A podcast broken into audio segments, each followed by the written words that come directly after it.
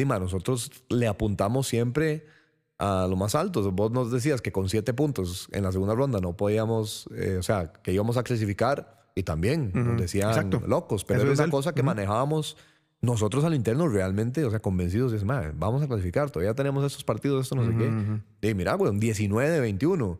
O sea, el partido que patamos fue en México, güey. Claro. Entonces, este, de, realmente no, no, no, no hay límites. Los límites o te los ponen otros, pero no, güey. Vos más que, que está en tu control. Después, de, es el juego. Después es el juego y obviamente circunstancias pasan muchas cosas, pero al menos nosotros vamos con la mentalidad, madre, de quedarnos todo el rato allá. O sea, es que es así, todo el rato no, hasta de, levantar esa vara y venir con medallador y todo. O sea, vamos con esa mentalidad y, creo que es lo correcto.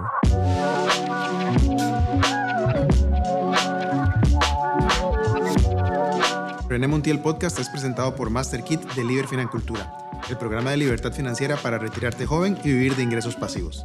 Aplica con una llamada gratuita en liberfinancultura.com.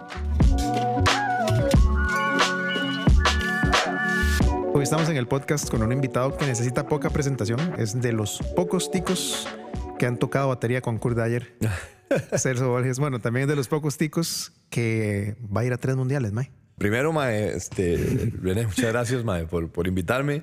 Debo decirte que sigo tu carrera, Mae, muy de cerca también, desde lo de un tico promedio contra Neri Brenes. Wow, Mae, desde los inicios. Sí, sí, ese fue, me gustó mucho esa eh, digamos, todo lo que hiciste ahí y he escuchado tus entrevistas, ya te escuchaba en Radio Hit. no, para mí es un placer poder estar aquí con vos. Escuché tus entrevistas de podcast anteriores de acá, entonces con todo gusto, así que tenés un fan aquí también. Madre, súper fan tuyo también. Y ahora que me acuerdo, hicimos 50 preguntas para el Ah, también, es verdad. Está también, eso fue hace varios años. Ahí lo ponemos en la descripción para que lo, para que lo vean y lo escuchen.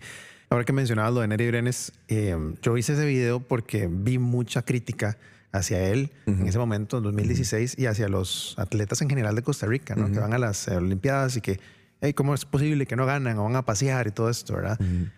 ¿Te parece eso como que la gente no, no ubicamos el esfuerzo que implica a veces eh, ser atleta, el sacrificio que implica, entendiendo que sí, que hay que poner mucho esfuerzo para llegar a esos niveles. Y estamos entendiendo que el fútbol es el que recibe más apoyo, claro. ¿verdad? De todos estos deportes. Entonces, eh, por ahí uno puede entender la exigencia, pero todos estos eh, muchachas y muchachos que, que van en representación del país van de casi que o sin nada o con muy poco, ¿verdad? y con, o con patrocinadores privados o lo que fuera. Entonces, más, bien... Todavía es más difícil. Están haciendo muchísimo, ¿verdad? Muchísimo. Eh, sé que se puede ver fácil desde de una perspectiva, digamos, ajena, pero pero eso lleva muchas cosas atrás. Y, de, obviamente, después señalar creo que es, es más fácil que, que investigar. ¿vos siempre sentiste que el deporte era lo tuyo? Desde niño. Sí, sí, sí. No, no, no, no hubo cuestión. No, no hubo otra cosa que, eh, que le tuviera pasión y que resultara que, bueno, podía tener algún, o sea, que fuera bueno en eso, ¿verdad? Porque, digamos, con la mano soy terrible, y toco batería, ¿verdad? Pero, digamos, eh, eh, a nivel motora, soy un desastre, soy un inútil. Entonces, de este, eh, esa parte estaba descartada. y después, de siempre me gustó estar activo, estar al aire libre, al aire libre, perdón. Y de todas esas barras me, me, fascinaban y el fútbol era, eh, más videos míos. Chamaco desde Carajillo, sí, sí, pateando. Me iba con mi papá a los entrenamientos. Cuando él era asistente, eh, y me, me, o sea, me fascinaba todo el ambiente del camerino, de estar ahí con los utileros, eh, los maes, digamos, limpiando tacos, bolas, y yo ahí sentado con ellos. Eh, estar ahí metido en ese mundo me, me, me, me encanta. Me encanta. Claro, la cultura deportiva, la cultura del deporte, del fútbol en general. Del fútbol, porque fue lo que más eh, vi, ¿verdad? Eh, a mi papá lo marcó, lo marcó mucho el baloncesto. Sí. Eh, pero a mí, en ese caso, fui solo fútbol. Entonces, con, con seis años, cinco años, iba ya, cuando el primer equipo de mi papá, de mi papá fue Belén, inclusive cuando era asistente de, de, esa prisa. y ya, o sea, me ponía ahí, este, de hecho iba con los, con los compas míos y en el carro de la lavandería, dando paseos en el camerino, eh, y, jugábamos, me jengueábamos con los maes, los maes nos daban bola, o sea, Era muy tuanis, era muy tuanis. Vos tenías dos años cuando fue el Mundial de Italia 90, que fue icónico para Costa Rica, creo que histórico por ser el primero y, y por lo que se logró en ese Mundial que nadie esperaba. Siento que muchas veces pasa eso. Mientras menos esperamos de Costa Rica, más Costa Rica saca la casta, ¿verdad? Eh, tuviste tu propia experiencia en ese sentido, pero en Italia 90 tenías dos años. ¿No te acordás entonces de, eso? No me acuerdo, no me acuerdo. ¿Cuándo llegas a ver esos, esos partidos? Porque el otro día en TikTok me salen como todos los goles de la CL en mundiales. Y, yo me quedo viendo, man. yo, uy, madre, qué bueno. Y veo que tu tata le toca la bola a Medford. Ah, sí, sí, es el cabezazo, sí. Y, y, después va Medford, Medford, Medford. Y yo, oh, madre, fue Guima el toque anterior a ese gol. Ajá, ajá. Y pensé, ¿cuándo fue que Celso vio esto? ¿En un VHS o en la tele? Sí, obvio, claro, en VHS fue este. Y yo creo que fue mi tata que, que me lo enseñó. Eh, ¿Verdad? Yo ver partidos eh, ya uno los ve ya más avanzados, digamos, ya que puede ver todo el partido, ¿verdad? Pero usualmente lo que veía era los goles. las atajadas de cabeza. Los highlights, Sí, y, los goles, ¿verdad? De, la selección.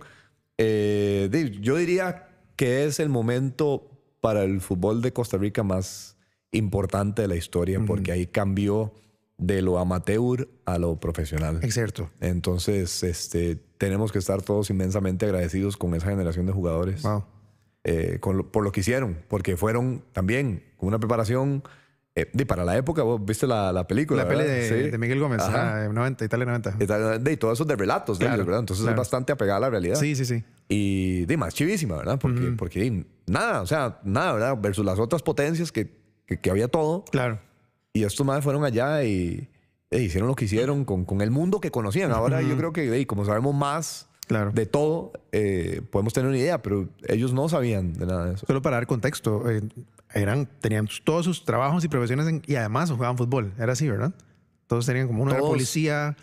exactamente, sí, sí, sí. Todos tenían de sus otras maneras de ganar dinero porque no podía ser, no era posible vivir del de, fútbol o ser profesional. De hecho, mi mamá me cuenta que, que de cuando ella llega eh, con mi papá, digamos, de novio, o cuando se fue a casar, de casarse con un futbolista era como... Sí, qué embarcada. ¿Qué está embarcada? está pegando. Eh, porque socialmente tampoco era una cuestión como que muy. Bueno, ¿y qué más hace, verdad? Como esa pregunta que odian los músicos. Claro. ¿verdad? Solo músico. Sí, exactamente. Entonces, eso, era, eso pasaba con el fútbol también. Sí, tremendo, mae. Em, ¿Para vos te inspira ver eso? ¿O algo más te inspira? Porque, digamos, vos sos de una generación que logró una gran hazaña también. Eh, en Brasil 2014. Yo hablaba con un compa mío y decíamos, madre, cuando se oye la palabra 2014, nosotros nos, nos, nos remonta a Brasil. Para nosotros, 2014, Brasil. ¿Verdad? Es como automático. Eh, las emociones que eso le causó al país completo. Eh, creo que fue una experiencia compartida tan increíble. O sea, ahí no había diferencia de nada, nada más todos estamos felices y celebrando. ¿Hubo algún momento que te inspirara antes de eso para decir, mira, Costa Rica puede lograr grandes cosas, aunque se diga que no en tu, en tu carrera? Sí, sí, sí. O sea, yo creo que, que el fútbol es tan, digamos, eh, competitivo que es que realmente cualquier país tiene una oportunidad de hacer mm, algo, ¿verdad? Claro. Eh, todos con sus maneras diferentes de interpretar el juego. Costa Rica interpretando el juego a su manera ha podido eh, de avanzar, avanzar en el área, que es algo, que es algo muy importante. Entonces, este, antes del Mundial de Brasil, eh, concretamente, tuvimos eh, charlas con, de, con miembros anteriores de la selección del 2002, creo que fue. Y esa generación es el recuerdo que yo tengo más vivo de una selección. ¿verdad? El Aztecaso. El Aztecaso, la selección del Aztecaso, eh, que es como ya, como que ya comienzo a entender el fútbol. Digo yo, más estos más juegan de, increíble, ¿verdad? Una selección que jugaba muy bien al fútbol. Y llegaron y hablaron con nosotros y, y hablándonos de lo que es un mundial y de toda la experiencia. Y entonces eso realmente, yo, yo admiro a Chope, a La Bala, a toda la gente que pudo salir y hizo carrera afuera y que nos decían, no hay más mundo que, mm. ¿verdad? Se van a ir a encontrar con otra cosa. Entonces, mm. eh, en mí fue como, yo quiero, yo quiero ver qué es esa vara. O sea, quiero ver qué es... Ya con la eliminatoria, como que todo el país se está uniendo después de lo de la nieve, ¿verdad? Claro, que, un momento cumbre también. Cumbre, ¿verdad? Eh, y digo yo, no, yo, yo necesito vivir esa, esa locura y ya hablando con mi papá que los Italia 90 también. Es que hablar de, transforma, de transformar el deporte a algo profesional ya es un evento muy grande, ¿verdad? Sí, claro. muy, muy grande. O sea, entonces, eh, de Brasil fue como una, eh, Man, un, sueño, no, no, fue una, una, es una realidad que, que, tenemos que aceptar todos y que yo creo que, que, que fuimos capaces eso de, de, unir a, todo un país y no solo los nacionales, de todos los extranjeros que estaban acá de paso también se mandaron a la hispanidad y todo, ¿verdad? Entonces, Recuerdo igual Centroamérica Unida apoyando a Costa Rica, ¿verdad? En ese momento. sí, y además el famoso tema de la Cenicienta o el equipo que nadie espera nada y, da una sorpresa. Entonces también la atención del mundo se vuelca mucho eh, positivamente al país, ¿verdad? Eso, eso es rajado. Recuerdo ver el documental del Aztecaso, donde se dicen que fue una de las hazañas también importantes, porque de Italia 90 no pasaba algo así. Eh, no habíamos vuelto al Mundial de Italia 90. Y alguien decía, es que ahí en ese equipo, creo que era Rolando Araya, eh, Rolando Araya, oíme, Rolando Fonseca, me va a matar el hombre. Rolando Fonseca decía como que en ese equipo habían 11 capitanes, decía, como que había mucho liderazgo. Sí. Entonces dije, wow, es, es rajado. Y me cayó esa, esa peseta, como habían gente joven viendo eso, y dijeron, nosotros podemos ir a lograr grandes cosas en el fútbol y en el deporte y en la vida, ¿no? Eventualmente. Y tal cual. Y nosotros, cuando no clasificamos en el 2010, la pregunta era, bueno, ahora quién, quién va a liderar esto, ¿verdad? Porque todos los otros referentes ya, ya, ya se fueron. Mm. Entonces fue algo con lo que tuvimos que lidiar. Claro. Y, y, retomando esas palabras, digamos, de que habían 11 líderes, creo que todos aprendimos mm. a, a, liderar a nuestra propia manera. O sea, no todos, mm, si vos ves la selección, digamos, ahora nadie se maja los talones entre sí, simplemente todos entienden que somos personalidades diferentes claro.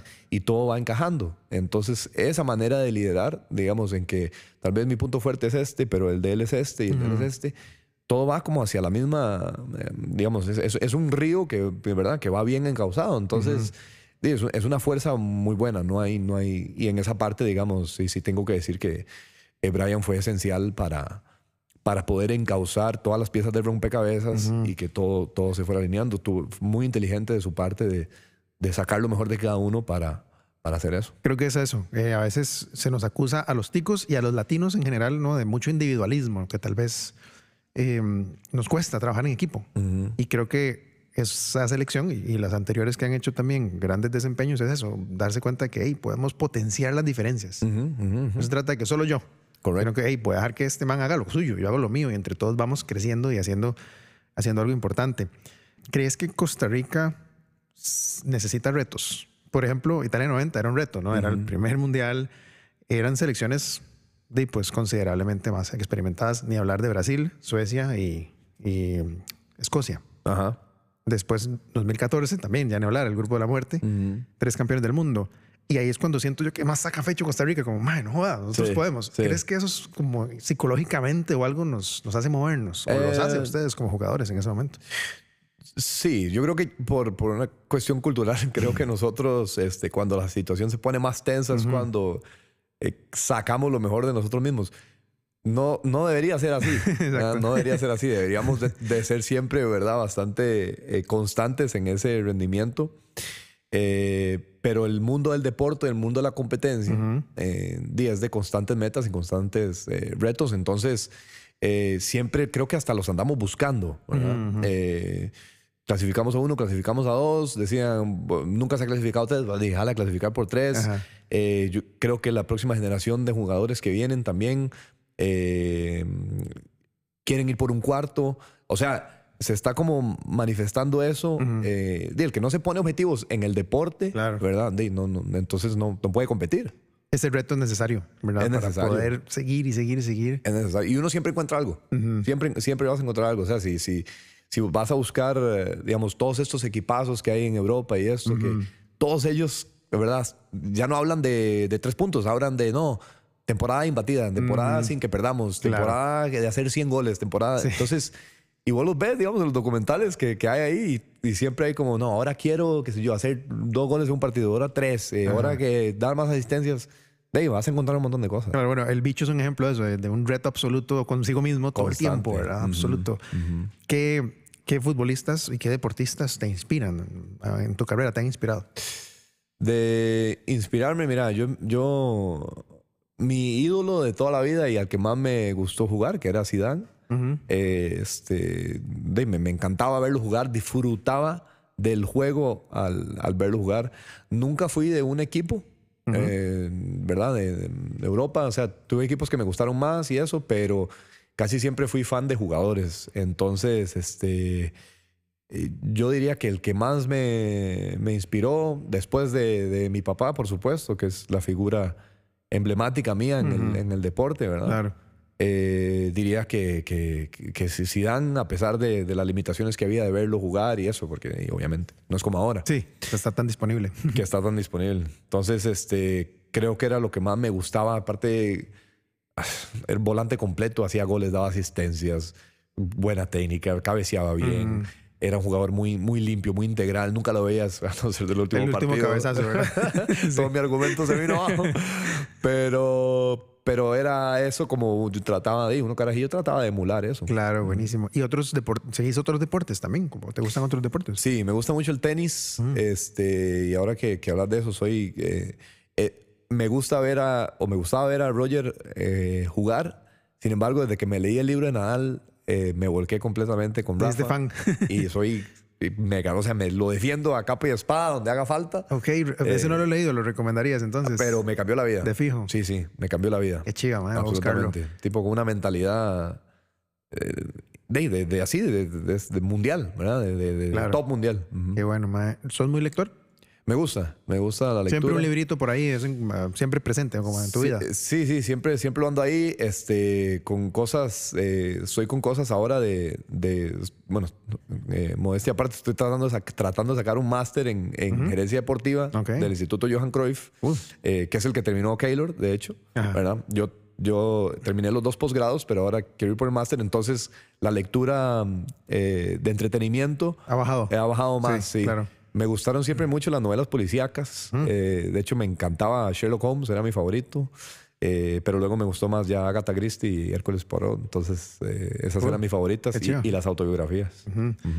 Em, entonces, estás estudiando gerencia deportiva. ¿Siempre te ves en cosas de fútbol a futuro? A pesar de ya no jugar, digamos, en el futuro. Sí, sí. te verías en temas de fútbol, ah, el deporte involucrado. Sin duda. No es que no hay nada más que. Y como ahora puede, ah, no, no, no, y ahora como uno puede hay tantas herramientas para, para hacerlo, ¿verdad? Eh, o sea, ya no es ser solo entrenador, ¿verdad? Que era ah, como el, paso Antes era como, exacto, jugador, entrenador y, se acabó. O asistente tal vez. O sí, empezabas de asistente y luego entrenador. Que también me encantaría, sí, ¿verdad? Pero creo que hay muchas más ramas eh, por las cuales uno puede prepararse ahora, ¿verdad? ¿Y televisión ves? ¿Te da chance de ver algo? Bueno, ahora que estás en maestría, tal vez no tanto, pero. Sí, por las noches. ¿Alguna que otra seriecita por ahí? Sí, sí, con la, por las noches. ¿Has visto Ted Lasso? Mae, la, empecé a verla, digamos, empecé a verla y este mae me da mucha risa. También, también, ¿verdad? Yo lo hago más que todo por él, me, encanta el personaje. Sí. y me parece el típico, ¿verdad? Eh, de mae gringo que, que soccer. Sí, exacto. a mí me, series de fútbol, mae, y este, me gusta eh, ver las, los documentales de equipos. Claro. Pero luego sí me gusta varas que no tengan nada que nada ver. que ver, man. Sí, se pasas en eso todo el tiempo. Sí, entonces FIFA, weón, dejé de jugarlo. Sí, Primero porque me peleaba con un amigo y yo le una vez nos peleamos, man, y nos madreamos a tal punto que fue personal y, le digo, yo, mae, esto ya va a empezar a afectar nuestra amistad, entonces mejor. No más FIFA. No más FIFA. Entonces ya no juego, juego FIFA. Daisy, estoy con unos compas y los más juegan y pero vieras que no me gusta, es demasiado real. demasiado, real. ya. Ahora tengo que darle fuerza al mae para que le haga el pata. no, antes uno remataba media cancha con Roberto Carlos, gol. Ahora no, ahora tienes que tener técnica y pasar horas ahí. Y decir el mae, porque el mae no pensó nada. Sí, sí, sí. Entonces, ¿ves alguna vara, una serie que te esté gustando, una cosa así? Sí, sí, claro. De, soy fan acérrimo de Game of Thrones ¿Ah, y, House of Dragon. Ahora, que la nueva. terminamos. Ah, sí. Eh, todas esas varas me, me gustan. Sí, sí veo mucha serie, mucha serie y mucha película, sí. Yo, yo, tal vez como no soy deportista, me gusta mucho ver em, películas donde el deporte es un tema. Por ejemplo, Moneyball, que es con Brad Pitt. Me encanta esa película. Ese tipo de pelis, yo soy fan, me encanta ver la historia detrás del esfuerzo deportivo y el ingenio, ¿verdad? Y todas esas varas humanas que pasan, porque al final de cuentas el deporte es es la humanidad, ¿verdad? Tratando de superarse a sí misma todo el tiempo. Tal cual. Es una gran referencia para eso, sí, sí. Rajado. Entonces, ese tipo de pelis más deportivas sí me cuadra un montón. Y bueno, lo que acabas de mencionar, documentales. Había salido uno de, de Ayrton Senna este, en Netflix también chivísimo. Ajá, Y, y, varias así que han salido documentales son también, o sea, como que te envuelven en esa lucha humana y es un chuzo. Ma, Moneyball a mí, comparto la sensación tuya, me, la he visto 30 mil veces porque me encanta, sí. Me encanta Hay otra de Kevin Costner que se llama... eh, Field of Dreams. eh, no, esa, esa yo sé que es un clásico. Sí. Pero se llama... Ay, madre, Draft Ah, Day. Draft Day, Draft Day, ajá. Esas también me gustan mucho. Buena. Eh, y luego, ¿verdad? Los, mae, lo de Michael Jordan fue Ah, espectacular. mae, The Last Ey, Dance. The Last Dance, mae. Oh, mae. De- esperando, fue en pura pandemia. Yo en Turquía, mae, esperando las semanas que Sí. pasaran los episodios, porque esa, de, pues, esas me gustan también Claro. mucho, sí. Qué bien hacían esa serie porque cada episodio te dejaba como, como, como si fuera una serie de ficción, pero es que es la realidad. Es la realidad. Y, Impresionante. y te llevaba el tiempo, ¿verdad? Porque yo, yo me acuerdo los Supersonics y me acuerdo Ajá. del Utah Jazz y, y los Trailblazers. O sea, de toda esa hora me, me gustaba, ¿eh? Equipazos en los noventas, jugadores increíbles. Increíbles. O sea, Clay Drexler, este, Karl Malone, Gary Payton. Gary Payton, Ajá. este, Reggie Miller. Reggie Miller. Todos Players. estos más pudieran haber sido campeones. Y Jordan no lo permitió. Y no lo permitió, man. Sí, sí, increíble, man. Increíbles, mae. Y es una personalidad, es un liderazgo. Sí. No es que no me gusta, sino que no lo entiendo, ¿verdad? Pero di, era la manera del MAE de, de- de- de ser líder, ¿verdad? Claro. Entonces, eh, me gustó por eso, porque mira, no, no, no me relaciono, ¿verdad? No, no, con eso, pero sí, de chivísima. Y vos sabes que Jordan nunca tuvo escándalos de ningún tipo. Su único escándalo era el, el- el- el juego, Ajá. las apuestas, Ajá. porque su necesidad de ganar lo tanto. llevaba a decir, madre, vamos a jugar apuestas, a ver, tengo que ganar las apuestas también. Ajá, ajá. Entonces es muy curioso ese, ese nivel, ¿verdad? Que podría resultarle a alguien hasta tóxico. Sí, y, y a veces, ma, en un equipo, eh, tener a alguien así, hay que, hay que saberlo lidiar también, ¿verdad? Porque no, los maes de los Bulls, digamos, de, sabían que él era así, y, pero de, hay otros equipos que, que- que capaz que hay otro, digamos, de esos. Y a veces Claro. eso puede Ahí hay chocar. choque, claro. O si no hay dos, hay tres, y ya ahí se complica. Creo que la clave también tiene que ver mucho con Phil Jackson, que es el entrenador. Exactamente. Eh, hay un libro que se llama Eleven Rings. se lo regalé a mi papá de, y se lo regalé a mi mejor amigo, Diego Delfino. Ajá. A los dos se los regalé y no me lo he leído yo.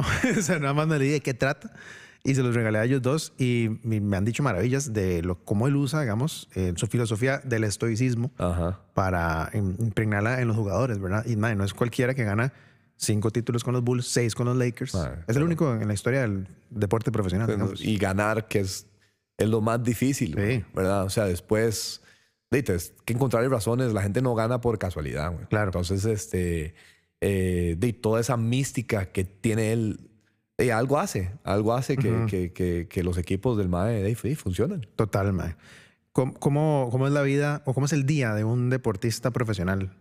Eh, ¿Es muy similar todos los días como para mantener el nivel? ¿Hay cambios con las temporadas? ¿Cómo funciona? Ma, este, a medida que creo que vas envejeciendo, me queda el otro, ¿ah? pero a la medida que vas teniendo más experiencia, ¿verdad? Es una Exacto. manera educada. Eso de- se llama juventud acumulada. Exactamente. Eh, vas priorizando el rendimiento eh, por sobre cualquier otra cosa. Entonces, si uno puede entender que los hábitos de uno desde muy joven lo pueden ayudar a prolongar su carrera todavía mucho Ok, más. Ahora es como ahorrar plata. claro. Eh, ¿Qué le estoy metiendo al banco, digamos, del fútbol para que Desde ya. me dé intereses a largo plazo? Entonces, eh, mae, mi vida eh, se envuelve completamente en el fútbol, en mi descanso y en mi alimentación. este, a partir de ahí, mi esposa ha sido muy comprensiva Ajá. para poder entender eso. Entonces, digamos, de, mi día levant- yo me levanto 5 y 50 de la mañana, me voy para allá, desayunamos, entrenamos. Eh, almorzamos, llego a mi casa y lo primero que hago es dormir, güey. O sea, dormir, me hago una siesta, para no sé qué. Y después de ahí, arranca mi vida. Entonces, después de ahí ya puede ser cualquier cosa. Ah, Ok, ok. Eh, no, tampoco me voy a ir de paseo al Chiripo, Ajá. pero digamos, de, hago algo con mi esposa, nos vamos a hacer alguna cosa que haya que hacer.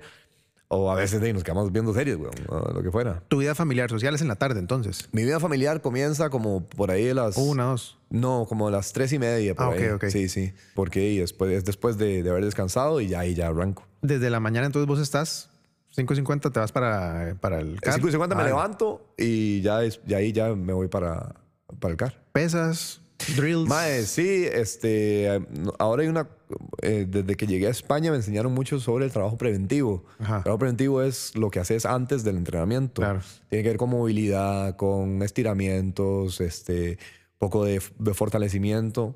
Entonces, eso después del desayuno, media hora, entrenás, trabajo de gimnasio, eh, terapias, eh, eh, recuperación, que digamos agua fría, lo que fuera que haya Crioterapia. crioterapia, eh, almorzar y para choza. A, Ok. a dormir un rato y, y ya luego ahí ya arranco.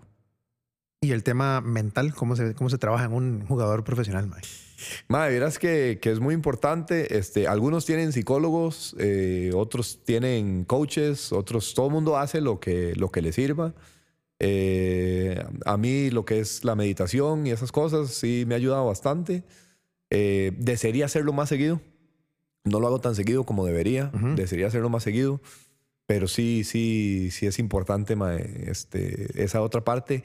Y a mí me ha servido mucho. No es la misma receta, ¿verdad? Para todos. Lo que te sirve a vos puede ser que no me sirva a mí. Claro. Pero a mí sí me sirve para despejarme un poco. O sea, ya hace rato de la tarde ya... no quiero ni, ni, ¿verdad? Ni pensar en solo si hay partidos de Champions y ahí sí.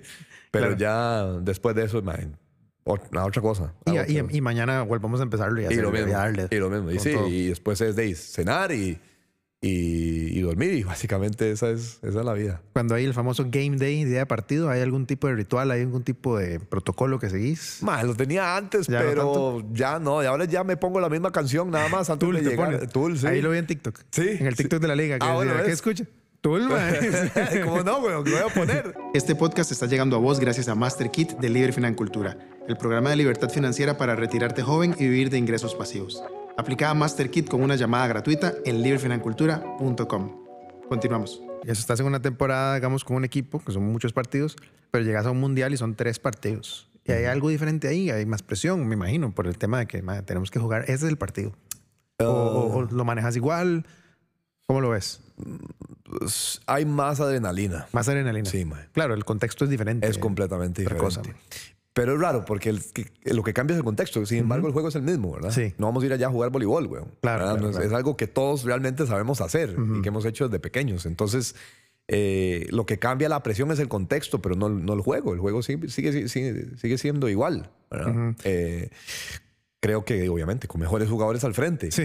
Pero de como todos, no hay nadie tampoco invencible. hecho, han hecho la tarea también, han estudiado el otro equipo y toda la cosa, ¿no? Eh, ya hemos visto videos, eh, lo que, quiénes se lesionan, quiénes no sé eso, ¿verdad? Ya de ahí sí, obvio, tenemos que estar Está súper estudiado, man. Sí, de ahí nuestro deber, ¿verdad? Un poco también. Eh, se usa mucho la frase en el fútbol de, de, lo importante es lo que hagamos nosotros, ¿verdad? No lo que hagan ellos, pero sí, yo creo que hay que saber un poco, un poco contra quién, contra quién juega uno, porque desventaja, weón, al final. ¿Sentís el cariño de la gente, May? Sí, May. ¿Mucho? Sí, sí. Sí, es una de las cosas eh, más lindas del fútbol es hacer a otra gente feliz. Entonces, este, el, y recibir eso de vuelta, ¿verdad? Con gente que, de que uno no conoce y que, y que le da unas buenas palabras a uno, ah, eso es muy gratificante, eso es sin duda.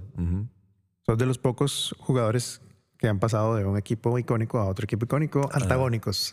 sí. Recuerdo a Rolando sí. Fonseca también eh, lo hizo. Y algunos otros que estuvieron en Saprisa. Vos empezaste en Saprisa. Sí. Yo soy sapricista, Mike. Ok. Eh, por mi abuelo.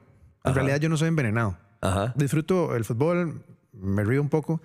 Mi papá ma, es de esas personas. Él no es sapricista, él es Cartago. Ma. Es como celebró eh, este campeonato anterior. Sí. Pero es de las personas que está jugando Jicaral Guadalupe y el tele está puesto. el más de fútbol nacional es fan. El más es fan de la primera división. El más pone cualquier partido. Mi abuelo era envenenado de esa prisa. Y sus hijos eran muchos de ellos liguistas. Para llevarles la contraria, Y yo, por influencia de él, me hice sapricista, eh, pero no soy envenenado ni mucho menos. Entonces yo digo, él es en la liga, todo bien. Pero yo imagino que habrá gente que se cabría un pichazo. Ah, sí.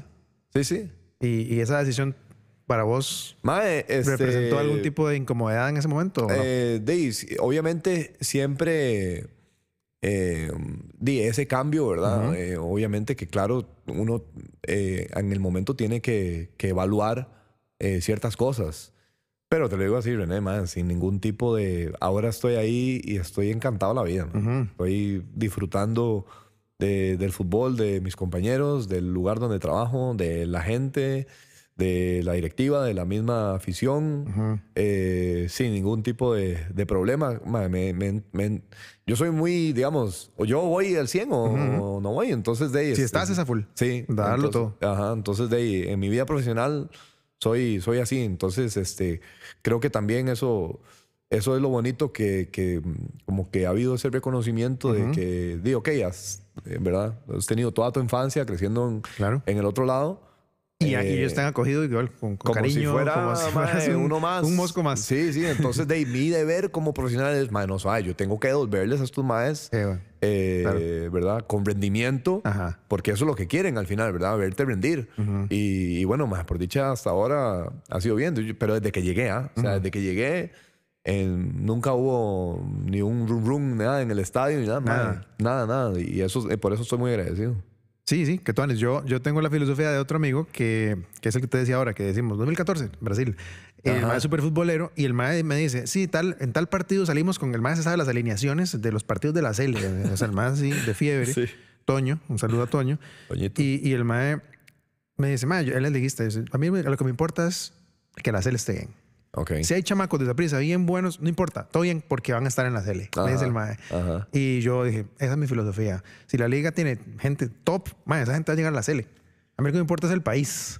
Y claro, soy sapricista, como te digo, por tradición, no tan envenenado como alguna gente, pero, pero man, la CL para mí es pasión full, 100%. Te entiendo completamente porque para mí también lo es. es, es, es, es- definitivamente la selección es algo diferente. Claro. Le toca otra fibra que es, ya es a nivel país. ¿verdad? Total.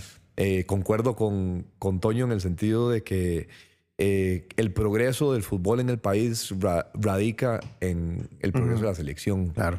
Y Ahí esa es nuestra mejor arma para, para poder vendernos, para poder eh, atraer gente hacia acá y para poder nosotros también de ahí, este, complementarnos con lo que sea, con estudios o con gente con sus experiencias, lo que fuera. Claro. Pero sí, sí la selección es la herramienta por la cual el fútbol, el fútbol progresa. Total, ma. Y en esta última clasificación, esa famosa frase de hasta el último minuto, que me pareció brillante, de veras que movió al país completo. A decir, "Ma, vamos a apoyar esta vara. Y ustedes dieron todo, le dieron vuelta a los marcadores hasta que se logró. Eh, ¿cómo, te, ¿Cómo te sentís yendo a tu tercer mundial y cómo te sentís en este contexto, digamos, de, de que es un lugar tan diferente? ma? Qatar, todo es una misma ciudad, Sí, todo es tan distinto ahora. Todo es muy distinto, todo muy distinto. Habrá que ver, ¿verdad? Cuando estuvimos en el repechaje, este, di, obviamente, unos estadios espectaculares, locura. ¿no? O sea, Rajado. ¿cómo es posible que en un estadio donde no hay techo, weón, hace 50 grados afuera y, Y- y vos fresco. en el estadio estás a 10 a 18? Pero esa, esa- es abierto, ¿verdad? Bueno, les toma 5 horas enfriar Claro. el estadio y todo y no sé qué. Ah, mae, unas maravillas tecnológicas, ¿verdad? Entonces, por esa parte creo que va a ser eh, eh, interesante. Y mm, entonces de ahí me siento, sinceramente, ma, me siento muy bien. O sea, me siento disfrutando de cada momento muchísimo. Eh, creo que desde, desde que cumplí 30, ¿verdad? La realidad como que le pega a uno y le dice, ma, ey, o sea, ya hay más atrás de lo que hay por delante. Ajá. Eh, pero creo que he disfrutado de todos los procesos de- del fútbol, ¿verdad? Eh, cuando empecé, cuando estaba una edad más, digamos, madura, ahora que, que- que ya acumulo de, bastantes partidos y kilómetros, y he disfrutado cada etapa. No he querido saltarme etapas, no he querido Claro. eh, ganarle, madre puta, si tuviera cinco, eh, cinco años eh, Menos. menos güey. Ujú. no, nada, o sea, acepto mi realidad. A mí me dicen que me digan viejo, que me digan eso, madre, realmente lo tomo como un cumplido. Claro. Eh, Experiencia, decías vos. Sí, claro, eh, más bien ha sido bastante, ¿verdad? Y, y bueno, y, y me queda todavía. Entonces, por dicha, las lesiones me han respetado bastante y bien. Entonces, yo diría que eso, que he disfrutado mucho del proceso, sí. Sí, lo que decías ahora, trabajo preventivo te mantiene mucho más activo al, futuro. ¿verdad? Totalmente, man. Eso es importantísimo. sí. Mae, buenísimo. Yo, este, esta, este va a ser mi primer mundial. Nunca he ido a un mundial. y esta vez voy a ir con un proyecto que van por tierra, que se llama Subite al Chunchi. Y es muy raro, man. Yo siento como, wow, mi primer mundial, primera vez que voy a ir a un mundial, nunca he ido. Pero también es un mundial muy raro, porque todo está en la misma ciudad. Todos los ocho estadios están ahí como a media hora de uno de otro. Sí. Es como otra experiencia. Eh, el contexto también sociocultural, Ujú. ¿verdad? Hay como que restricciones, que esto y que lo otro, que la mujer no puede tal cosa, que no se pueden dar camisa manga corta, o sea, un montón de cosas que uno Sí. dice, "Mae, va a ser un fenómeno esta vara, va a ser un, un experimento muy socialmente extraño. Interesante. Creo, creo que, que, que también para vos, si no has, yo sé que has viajado mucho, pero viajar a un mundial Claro. eh, es una mezcla de culturas y es un intercambio ahí de, de ¿verdad? De, de, de- de sociedades. Todo al mismo tiempo. Más en Qatar, ¿verdad? Ujú, sí, claro. Entonces vas a tener la oportunidad, yo creo que de ver primero de cómo comparte todo, todo el mundo una misma pasión, ¿verdad? Que es, una cuestión masiva. Sí. Y después cómo cada uno interpreta, eh, que también tengas el chance, la vida a su manera, ¿verdad? Que también es súper es, es, importante para uno, para el bagaje cultural de uno, es ver cómo interpreta otra gente la vida, ¿verdad? Que vos no tenés realmente la verdad, la verdad absoluta. Entonces, e, eso es eso va a ser chido. Sí, sí, sí. ¿Tenés algún partido digamos, que tengas así como más en el corazón? ¿Algún partido que dices, este partido lo llevo acá? Sí, madre, yo inevitablemente el de Grecia, lo tengo completamente, o sea, es que yo igualmente eh, eh, eh, a veces vacilo con Brian porque me acuerdo casi de todos los detalles de los partidos que yo juego, ¿verdad? hasta detalles ridículos, ¿verdad? Pero, pero me, acuerdo. Y el de Grecia fue una vara... Dime, no sé, mae. No, no, no sé ni, ni, ni, cómo explicarlo. Vos ves las caras de todos nosotros cuando saltamos a celebrar. Sí. Más desfiguradas. O sea, desfiguradas. no eran ya sonrisas, era una vara como un éxtasis, una emoción que, que, que, nunca, nunca habíamos experimentado, ¿verdad? Claro. Así. Ay, no sé ni Mike, no sé Michael cómo hizo para patear ese penal, O sea, sinceramente no sé porque yo estaba temblando, weón. Y, y, y de no, no, mae mucho coraje y mucha valentía hay que tener ahí para ponerse ahí. Em, lo que se alargó ese partido, el, gol así como al final de los 90 casi que extendió, empató el partido y lo extendió a 90 minutos. Los penales, o sea, fue, fue una cosa tremenda. Expulsaron a, a Duarte. Expulsado a Duarte, sí. cuando, vas a patear un penal, mae, ¿hay algo en tu cabeza o nada más es una vara automática como decir, aquí voy yo a hacer lo mío? Es que si pensás... No se piensa nada. No. Es más, los penales que, que, he fallado ha sido porque he sobrepensado las cosas. Mm. Los que me ha ido mejor ha sido como que, mae, modo aquí, ¿verdad? Modo automático, este, de lo que hemos venido practicando y no me pongo a inventar nada. Si al final fallo porque el portero fue al lado que había escogido yo anteriormente y me la tapa bien y eso, es parte del juego. ¿verdad? O sea, ya creo que ya lo dejé de ver una cuestión tan de héroe y villano, ¿verdad? Ya es cómo puedo ejecutar yo en ese, en ese momento. Y, y de ahí, es muy difícil, mae. O sea, es muy difícil este, que uno todavía se para ahí, obviamente. no, es de, no es de hierro uno, sí, claro. ¿verdad? Tiene mucho nervio ahí, pero de, se trata de eso, de cómo controlar al momento para poder patear, para poder patear y patear el lugar donde, donde lo tenías pensado. Rajado. Mae, este, tengo un compa Jupebola que va con subirte el chinche a los mundiales. El Mae ha ido desde el 98 por cuenta propia a todos los mundiales, desde ese, siete mundiales al hilo. Y entonces él siempre dice, no, la meta es llegar a ser campeones, dice él, la meta. Y la gente le dice, ¿qué pasa, mae? Está loco, ¿cómo Costa Rica? dice, entonces, ¿para qué vamos? Dice el Mae. Y yo, Mae, qué buena actitud. O sea, hay que aspirar a decir, Mae, vamos a dar todo ahí, ¿verdad? y en el camino pasan cosas, ¿verdad? O sea, es, por eso se trata de un deporte tan competitivo y tiene tanta historia. Pero, man, yo creo que la actitud es esa, más es como decir, man, vamos para allá. Eh, decía, es que yo, yo, yo, bloqueo todo el mes por si vamos a la final, dice el man. y la gente se ríe. Sí. Pero yo digo, man, estaba vacilón reírse, pero también está chiva decir, man, hay que ir con esa actitud. Al menos si vas con esa actitud ya vas ganando. Ya. O sea, ya al menos eh, Dima, nosotros le apuntamos siempre a lo más alto. Vos nos decías que con siete puntos en la segunda ronda no podíamos, eh, o sea, que íbamos a clasificar y también nos decían locos, pero es una cosa que manejábamos nosotros al interno realmente, o sea, convencidos, es más, vamos a clasificar, todavía tenemos esos partidos, esto no sé qué. Y mira, güey, un 19 de 21. O sea, el partido que patamos fue en México, güey. Claro. Entonces, este, de, realmente no, no, no, no hay límites. Los límites o te los ponen otros, pero no, vos más que, que está en tu control. Después, es el juego. Después es el juego y obviamente. Circunstancias y Pasan muchas cosas, pero al menos nosotros vamos con la mentalidad de quedarnos todo el rato allá. O sea, es que es así. Todo el rato no, hasta de, de levantar esa vara y de venir con medallador y todo. O sea, vamos con esa mentalidad y, creo que es lo correcto. Me encanta. Viejo, hagamos un jueguito de asociación de palabras. Yo le tiro a usted eh, una frase y usted me responde lo primero que se le ocurre, man. Ajá, una, una palabra. Puede ser palabra, nombre. Generalmente son como nombres. Aquí le tengo varios nombres. Ah, ok, ok. Este es fácil, vea. Usted me responde lo primero que le venga a la cabeza. Sí. Alexandre Guimaraes. Ídolo. Neymar Jr. Caos.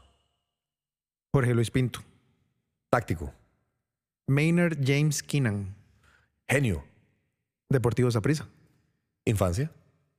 Liga Deportiva La Juelense. Realidad. Keylor Navas. Ah, leyenda. Brian Ruiz. Doble leyenda. Club Sport Cartaginés. Rival. Estocolmo. Uf, eh, fantástico. Deportivo La Coruña. Fenomenal. Marta Peralta. Amor. Tim Krul. Puta. eh, ah, monstruo. Brasil 2014. Sueño. Muchas gracias, mi querido Celso. ¿Cómo la pasó en el podcast, man? Ni sé ni cuánto llevamos. Ma, yo ni- tampoco. no pusimos reloj, pero ne, la ha pasado súper bien con vos, man. No, ma, muchas gracias este, por, por invitarme. Este, yo te lo decía anteriormente y no es, no es vara. Es rico hablar con, con, con alguien en donde la conversación fluye. Cuando escuchaba tus, tus podcasts, es muy divertido escucharlos, es Qué muy entretenido. Eh, a tu amigo el alma, Diego Elfino, también lo leo mucho en el Claro. reporte. Buenísimo. Y son gente que creo que están haciendo un bien para la comunicación en el país, que, que, que creo que hay que culturizarla también. Entonces, Buena nota, mae. Les agradezco. Recomiéndame algo a la gente que dice, ma, yo admiro a Celso. Tal vez porque quiero ser deportista, tal vez porque me inspira lo que ha logrado en mi carrera. Quiero ser como él, digamos, en ese sentido, como ma, ir a buscar grandes cosas. ¿Qué le recomendás a la gente? Eh, digamos que, que, que, que busquen inspiración, porque sin duda es importante, sin perder su, su identidad, ¿verdad? Cada uno, esto del fútbol o de la vida, pero hablar del fútbol no es una receta, no aplica eh, las mismas experiencias para todo, cada uno los toma a su manera. Pero mm, creo que cada uno sí, sí puede adueñarse de, de su propio destino y sobre todo en lo que es, en lo que es trabajo y sacrificio, el fútbol lleva mucho. eh, y hay que prepararse académicamente, físicamente y mentalmente. Entonces, este, creo que hay muchísimos ejemplos mejores que el mío como para, para hacer eso. Muchas gracias por acompañarnos, Celso. Y éxitos en Qatar. Vamos a rockear, ma. Allá nos vemos, allá nos vemos. Muchas sí. gracias. Chócala.